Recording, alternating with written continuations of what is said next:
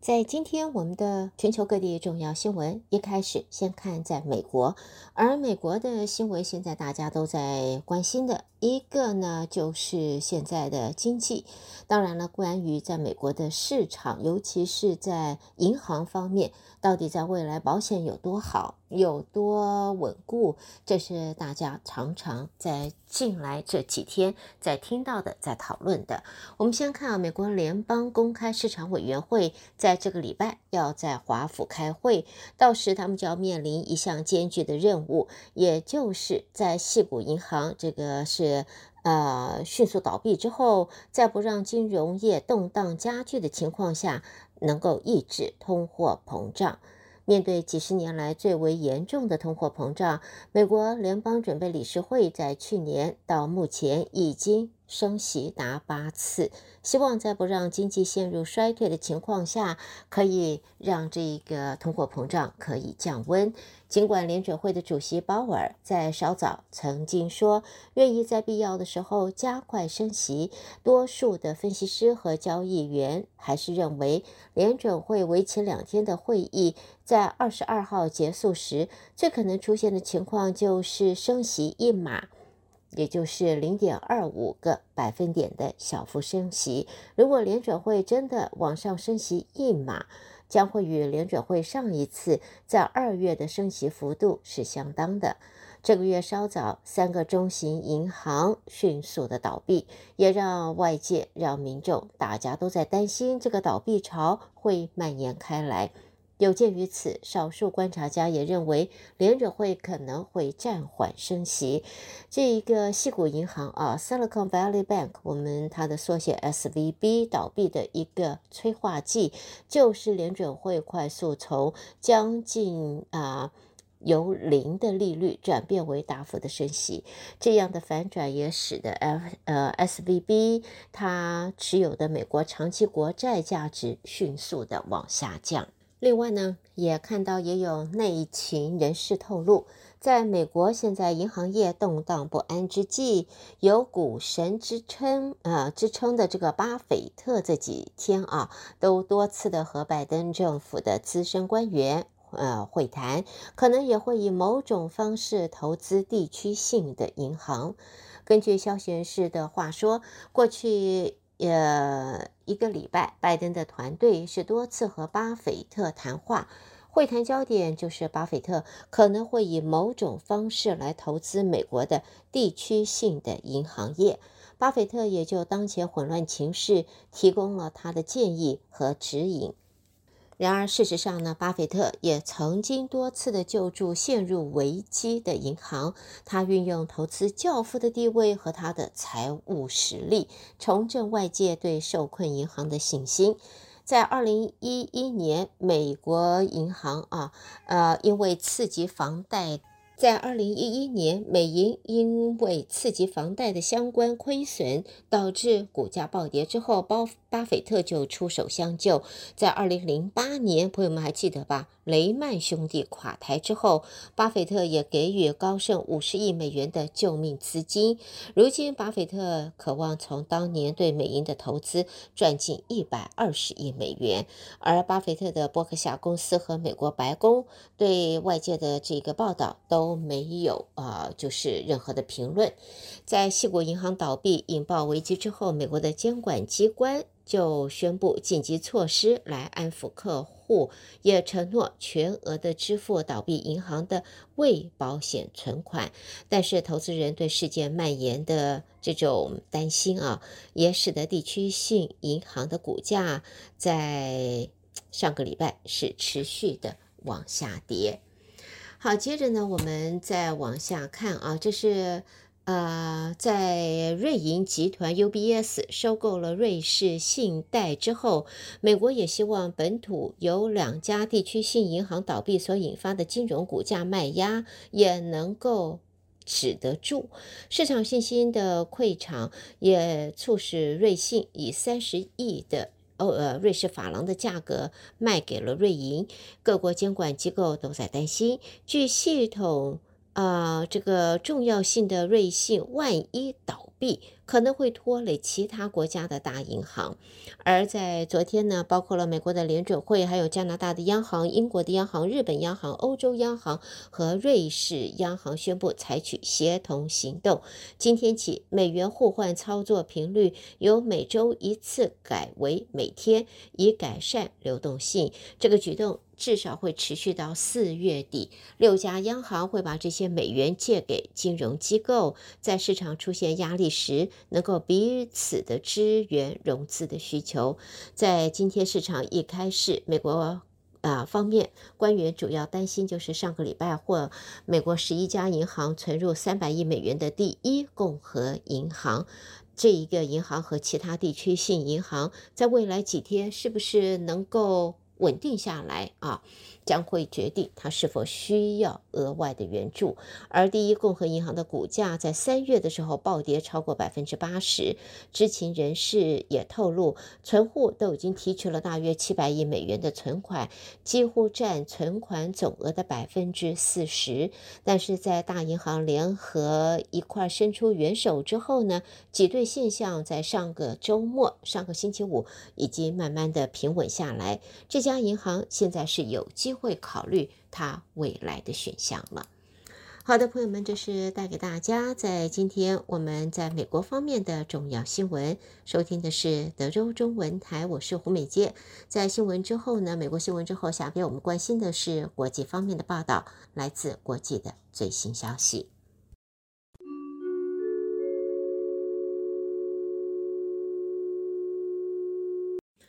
国际新闻，我们第一个就看到的，这是呃，瑞士银行集团现在同意。以三十亿瑞士法郎，等于三十二亿多的美金，收购他的对手瑞士信贷银行，并且同意承担五百四十亿美金的损失。瑞士当局精心安排这一个强制的合并，避免全球金融市场进一步的动荡。瑞士监管机构强迫介入，安排了避免瑞士信贷银行它的信心危机向更广泛的金融体系外溢的这场交易，而这宗交易预计。在今年底会完成。瑞士的财政部长则说，一家对全球举足轻重银行破产将会对金融市场造成没有办法弥补的后果。而这个交易是否足以恢复市场对全球银行的信任，现在还为时太早啊。在之后呢，才可能会看得到更进一步的这个讯息。接着我们看到呢，土耳其的外交部长则在昨天说，总统埃尔顿将会和埃及总统塞西会晤，显示两国终将要修补。破裂了十年的外交关系。土耳其外交部长出访埃及，并且在与埃及外长苏克里举行联合记者会上面说，土耳其希望恢复两国最高层级的外交关系。那么，呃，美国国家安全顾问苏利文出访埃及，对土耳其外交部长卡夫索格鲁出访埃及。的的事情表示欢迎，也认为这是朝地区进一步稳定和繁荣迈出重要的一步。埃及在二零一三年推翻了土耳其盟友，也是总统穆希之后，就与安卡拉当局的双边关系生变了。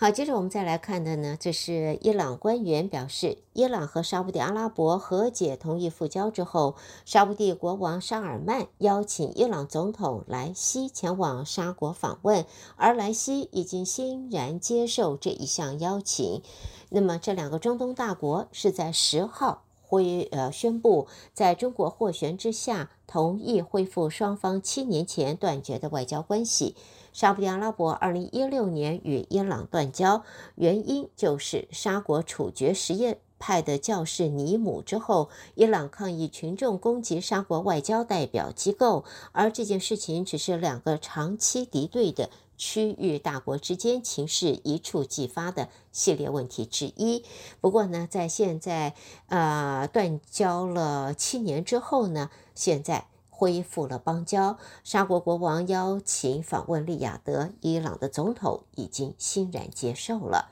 另外呢，俄罗斯总统普丁也在日前对中国愿意在终结乌克兰的冲突议题上扮演建设性角色表示欢迎，并且表示俄罗斯和中国的关系正处在史上最高点。在中国当局现在希望能够以和平使者来自我定位，而中国国家主席习近平在今天访问俄罗斯，希望让这一个冲突可以取得突破，普京则说，他对于与习近平会谈是高度的期待，对于中国愿意扮演建设建设性角色，解决持续一年之久的乌克兰冲突，也表示赞许。另外，克里姆林宫发言人则说，美国是美国的无人机飞越黑海上空，这是美国直接涉入与俄罗斯冲突的迹象。在上个星期，一架美国无人机被俄罗斯苏凯二十七战斗机拦截，并且坠入了黑海。这是俄国去年全面入侵乌克兰到现在外界已知的第一起美国跟俄罗斯之间直接的军事交锋事件。美国先前说，俄罗斯多架飞机在十四号的事件中骚扰了那架美国无人机，并且向它喷洒燃料，那么呃，导致这架在国际空域执行的侦察任务的无人机坠毁。俄罗斯则说，那一架美国无人机是违反了空域管制，并且是因为急速转向才失控的。好，接着我们看到呢，现在呢，国际刑事法院已经在上个礼拜对被被控犯下战争罪嫌的俄罗斯总统普丁发布了逮捕令。那么媒体报道，这对重视海外出访、把自己打造成全球重要领袖的普丁来讲，这一下子他的国际空间将会更限缩了。那么，德国司法部的部长布希曼也提出警告，就是普丁如果入境德国，就会遭到逮捕。好，接着我们来看的是巴黎的消息。从二零一九年底大罢工到如今的全国抗争，法国退休制度的改革法案的命运即将要见真章了。法国国会将是在今天要对法国政府进行。不信任投票，如果通过，内阁就得要总辞，法案也必须撤销，对法国政治和社会秩序将会有决定性的影响。最后看到来自印度，印度外交部在昨天传召英国派驻印度最资深的外交官，就印度分离主义人士在印度驻伦敦外交驻馆。把印度国旗扯下一事，对英国提出强烈的抗议。那么，在这个影片啊，显示有貌似印度锡克教徒的示威者攀上了印度驻伦敦高级专员的阳台，扯下啊、降下印度国旗，而示威者则在高级专员署外鼓噪。呼，呃，挥舞的是卡利斯坦运动的象征性黄旗。那么可以看到，影片中呢，印度驻伦敦高级专员署的管员察觉到骚动之后出来护旗。那么国旗遭示威者强行的扯下，现在印度已经向英国提出了外交方面的强烈抗议。好的，带给大家这是国际方面的新闻。收听的是德州中文台，我是胡美健。在美国和国际新闻之后呢，朋友们，我们要在这儿稍微休息一会儿，稍后我们再和您一同关心来自两岸方面的重要消息。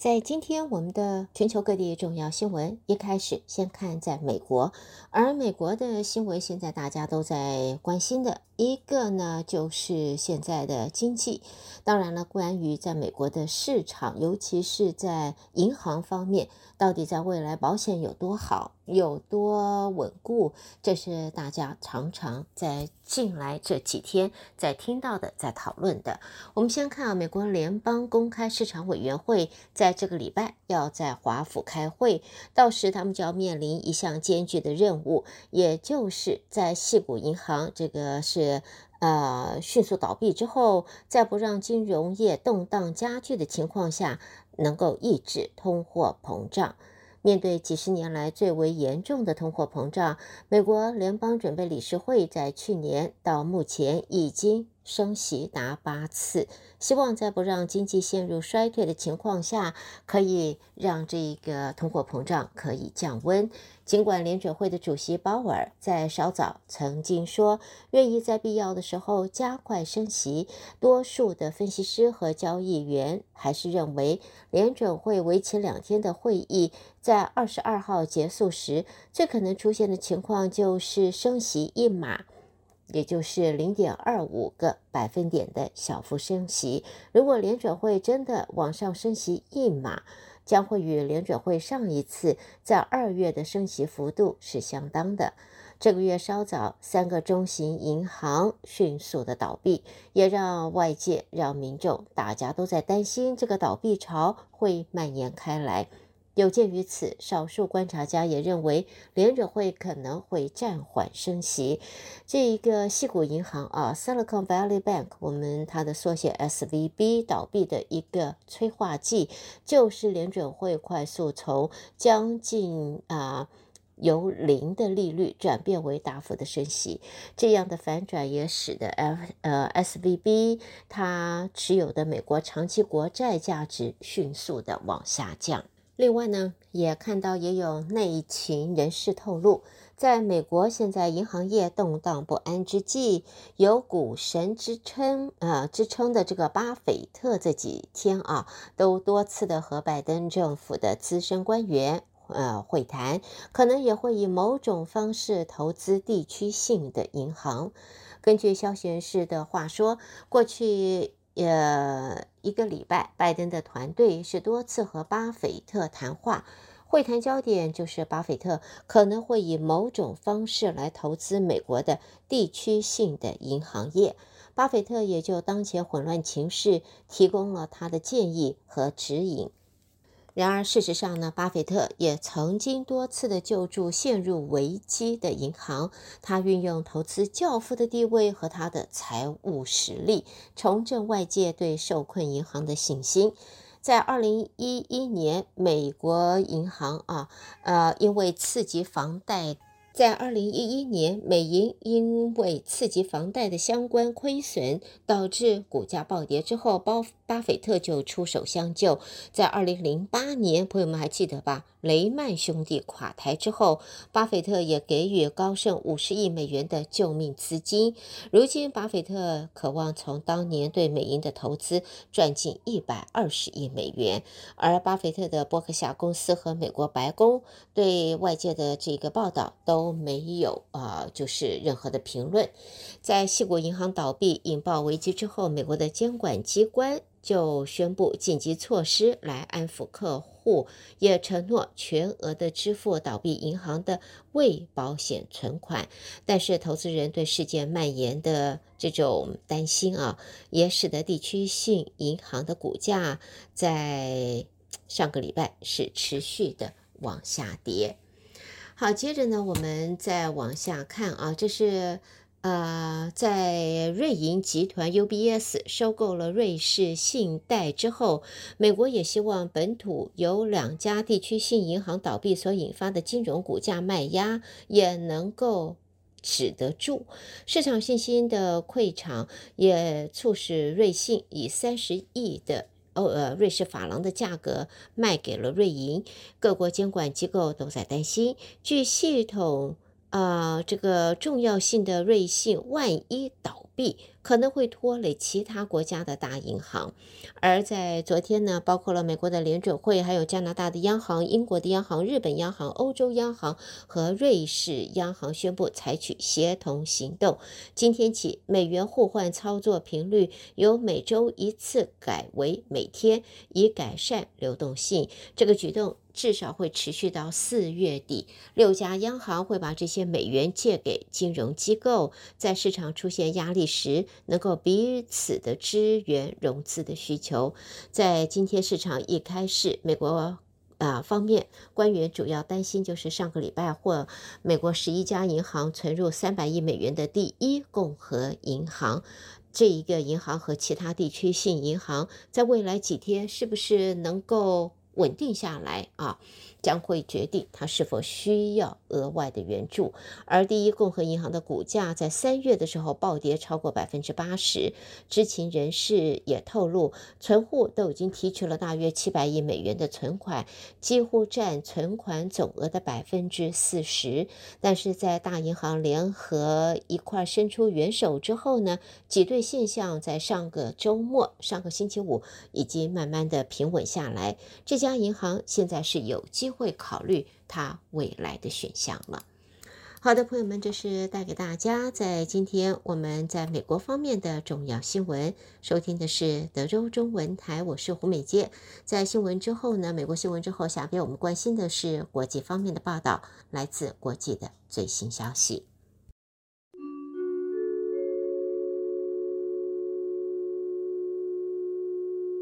德州的听众朋友们，早安！我是中央广播电台陈子华。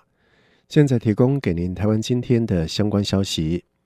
蔡英文总统在今天接见率团到访的台英国会小组主席史都华以及跨党派议员。总统感谢英国对台湾的支持，他希望双方能有更多合作交流，也希望英国能支持台湾申请加入 CPTPP，让两国能够持续深化伙伴关系。总统并且指出，英国已经成为台湾推动离岸风电产业发展的关键伙伴。目前有超过三十家英国离岸风电业者在台湾设立营运办公室。除了离岸风电产业，他相信双方在供应链的韧性、网络安全、医疗、生技产业等领域也能够相辅相成，创造双赢的发展。而史多华在致辞时则是表示，这次访团的六名国会议员有一半是保守党，一半是工党，他们的共同之处就是都是台湾坚定的友人。史多华并且指出，他很高兴看到台湾与英国之间有非常深刻的经贸连结，也很高兴看到有许多台湾人民到英国生活、工作或就读大学。他并且希望未来能够有越来越多英国学生来到台湾。前总统马英九将在三月二十七号起前往中国大陆展开签名祭祖及交流行程，将成为两岸分治七十四年来首位踏上中国大陆的现任总统。马英九基金会执行长萧旭晨在今天表示，已经同步将申报文件送到总统府，并且强调此行未规划前往北京，对岸会以尊重礼遇以及安全原则接待，希望透过两岸青年交流，降低双方人民敌意，缓解两岸紧张情势。他说。现在，呃，国际形势更加复杂，所以我们如果能够为两岸的缓解，哦，两岸的和平尽一份心力哦，我想马前总统是责无旁贷。那我们这次去带年轻人交流哦，我想各位都认同，两岸年轻人越是交流，那气氛就越是缓和。而目其实两岸目前最大的问题是人民的敌意上升。而针对前总统马英九将前往中国大陆祭祖，并且进行青年交流，总统府发言人林宇婵在今天表示，总统府已经在今天早上收到了马英九的出访申报。基于马英九的出境管制期限已经届满，总统府尊重马英九祭祖的规划，并在了解相关的安排之后，请相关单位就马英九此行的安全等事宜给予必要的协助。同时，林宇婵也指出。由于这段期间适逢国际社会聚焦俄罗斯入侵乌克兰，以及中国于台海、印太周边持续军事扩张的敏感时刻，期盼马英九作为前任国家元首，此行能够向对岸及世界展现符合国家利益与国民情感的作为，展现台湾民主自由的价值与两岸交流对等尊严的立场。而针对前总统马英九将访问中国，外传北京方面希望马英九提前到上半年出发，是想借此削弱蔡英文总统出访和过境美国的影响力。对此，行政院副院长郑文灿在接受访表示，蔡总统访美和马英九访中是不同的选项，他希望马总统此行坚持民主自由，展现台湾立场。他说：“呃，蔡总统访美，那马英九前总统访中。”哦，这当然是不同的选项。那马英九前总统访中的行程虽然还没有完整公布，我想基本的出发点，我们希望他能够坚持台湾的民主价值，哦，坚持对等尊严的原则，能够展现哦台湾的立场。我想这个是最重要的。而针对前总统马英九三月二十七号将前往中国大陆进行祭祖以及交流行程，朝野立委都祝福行程顺利圆满。民进党立院党团在今天表示，马前总统曾经具有元首的身份，国际社会必有政治定位跟期待，希望马前总统此行不要造成国际的误解。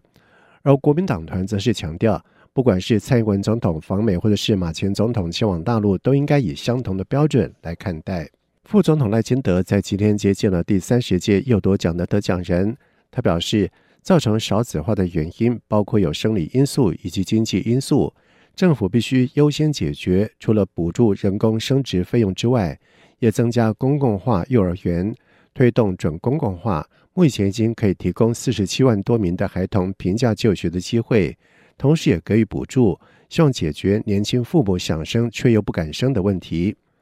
赖副总统也说明了，现在孩子无论是在公共化、准公共化、非营利幼儿园、私立幼儿园，或者是家长自己带，都可以获得不同金额的补助，要帮家长解决因为经济考量想生而不敢生的问题。